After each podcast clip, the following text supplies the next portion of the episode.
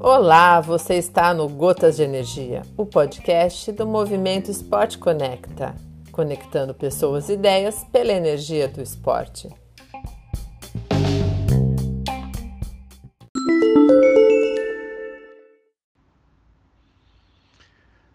Alô, amigos, bom dia, boa tarde, boa noite, seja em qualquer uma das situações que vocês se encontrem a, a ouvir nosso podcast, sejam uma vez mais bem-vindos. Aqui Ricardo de Moura para falar sobre esporte de alto rendimento e seus desdobramentos. Na semana em que ocorre o lançamento do livro Gotas Olímpicas, no Círculo Militar de São Paulo, nada mais propício que escrever sobre o início da medalha olímpica. Os três primeiros textos do livro Gotas Olímpicas, da minha autoria, tratam do nascimento da medalha olímpica brasileira na natação. Tive a oportunidade de acompanhar o nascimento, desenvolvimento e conquista de algumas de nossas medalhas. Na verdade, não difere muito do nascimento de medalhas olímpicas de outras partes do planeta. Como tantos outros, Michael Phelps tinha medo da água quando criança, sem foco na natação e indisciplinado. No entanto, isso não impediu Kate Bennett de ajudar Michael a desenvolver conforto e confiança na água. Se não fosse a paciência e sensibilidade de Kate, aliado à persistência da mãe Deborah Phelps, a natação poderia ter perdido o maior nadador da história e o esporte um dos maiores fenômenos. Depois de Kate, Michael Phelps teve três técnicos antes de chegar a Bob Malman, técnico que o treinou por 20 anos e o levou às grandes conquistas. Michael Phelps bateu recordes, recordes americanos quando jovem nas mais variadas provas, modalidades e distâncias. É uma car característica dos atletas de sucesso, sem especialização precoce.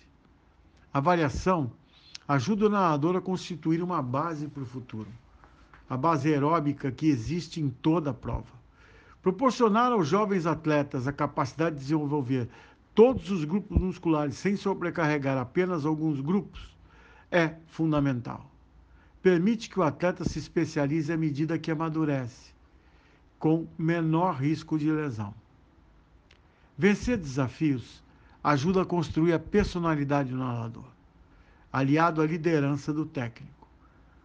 O nadador não gosta muito desse rodízio o técnico exerce o poder de convencimento. A variação de provas diminui a pressão e o tédio, criando maiores perspectivas.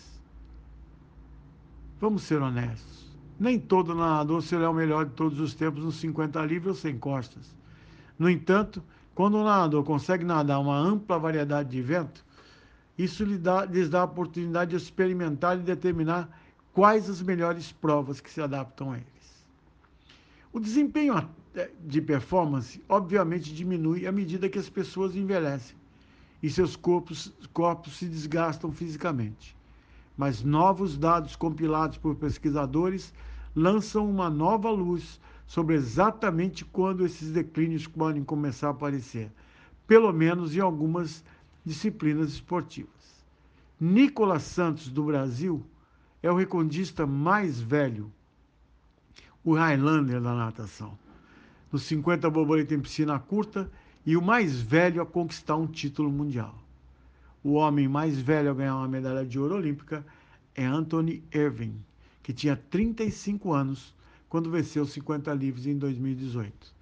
Isso quer dizer que as coisas estão mudando, as perspectivas mudaram. Né? É, é, na verdade, essa, essa modificação, essa mudança está vindo desde a, da, do aprendizado da natação. O foco, o objetivo.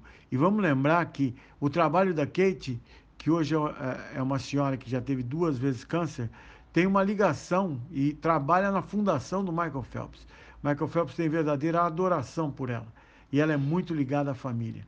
Então, são coisas que acontecem, a importância daquele que é o primeiro profissional, aquele que recebe, que consegue ter a paciência para poder desenvolver, esse é o verdadeiro descobridor de talentos.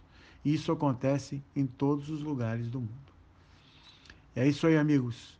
Espero que vocês tenham gostado.